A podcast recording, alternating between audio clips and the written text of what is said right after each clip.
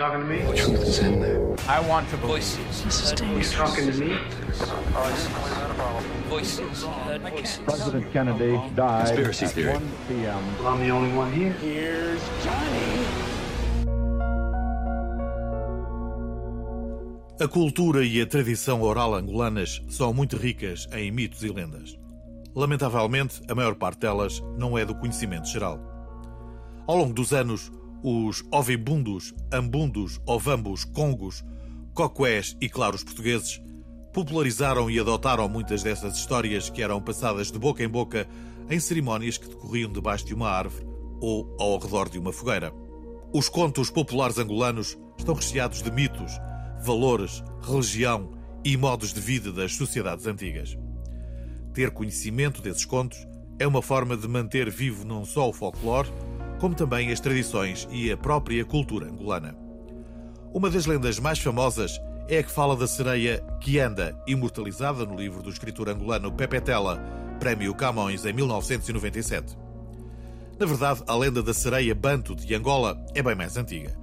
No dicionário Quimbundo português, a palavra significa um deus das águas e que se pode traduzir pela palavra sereia no imaginário português.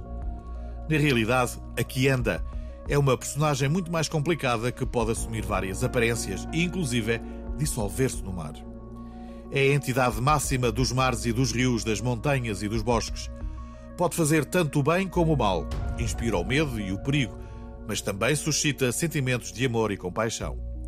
Cada curso de água, cada lagoa tem uma quianda que assume o nome do rio ou do lago onde fica situado. Também existe a quianda, que é a sereia das sereias, a rainha. É a mais poderosa, a mais amada, venerada e temida de todas. Conta-se que a quianda vivia perto da praia do Bispo, em Luanda. Um dia, viu um homem pobre pescador que passeava triste e sozinho à beira-mar. Num ato de bondade, a sereia indicou-lhe o local onde estava escondido um imenso tesouro. O pobre pescador tornou-se um poderoso homem rico, mas a ganância transformou-o numa pessoa egoísta.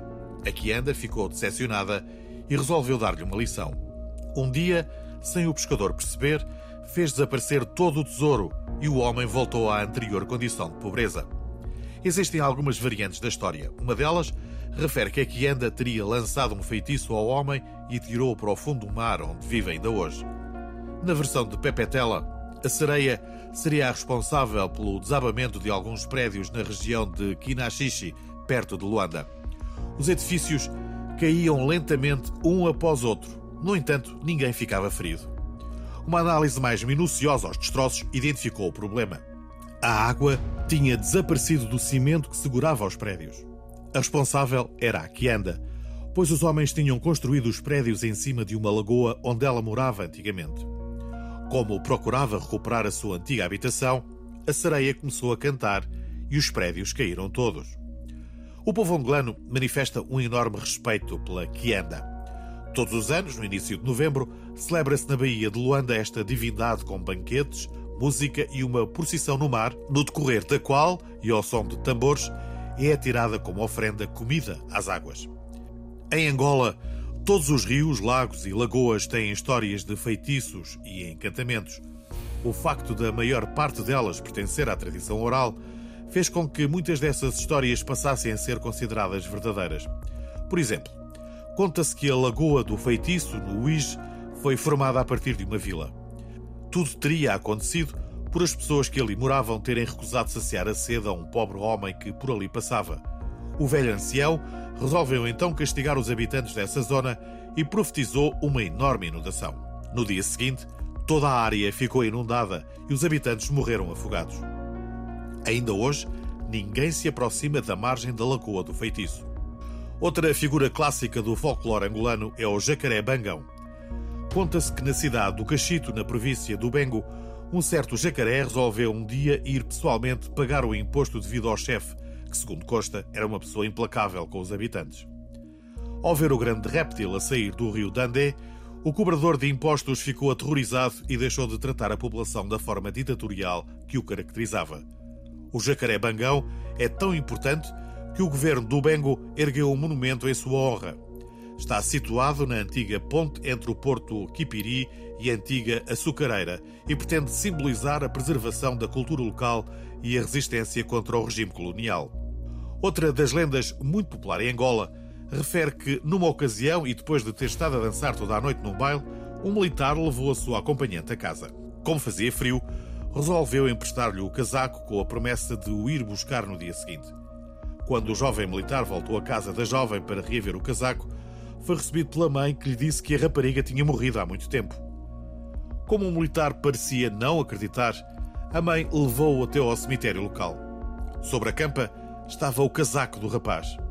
Esta é uma história que faz parte do imaginário de todos os angolanos, se bem que em Portugal existe uma com contornos semelhantes e que supostamente teria acontecido na zona de Óbidos. O imaginário popular, aliado a histórias que o folclore tradicional preservou, tem alimentado muitos dos mitos angolanos. Os albinos não morrem, simplesmente desaparecem, na mesma medida que as bruxas existem e voam durante a noite. Essa é a razão pela qual não se devem deixar vassouras do lado fora das casas. Mas de todos eles, o mais famoso, aquele que ainda hoje é referido pela maioria dos jovens estudantes, é o chamado caixão vazio. Tudo começou na década de 90 do século passado. Grupos organizados vagueavam pelas escolas do país com um caixão vazio. Nunca ninguém os viu, nem a polícia. Mas de repente, nas escolas e nas ruas, ouviam-se gritos: caixão vazio! E toda a gente fugia em pânico e as ruas ficavam desertas.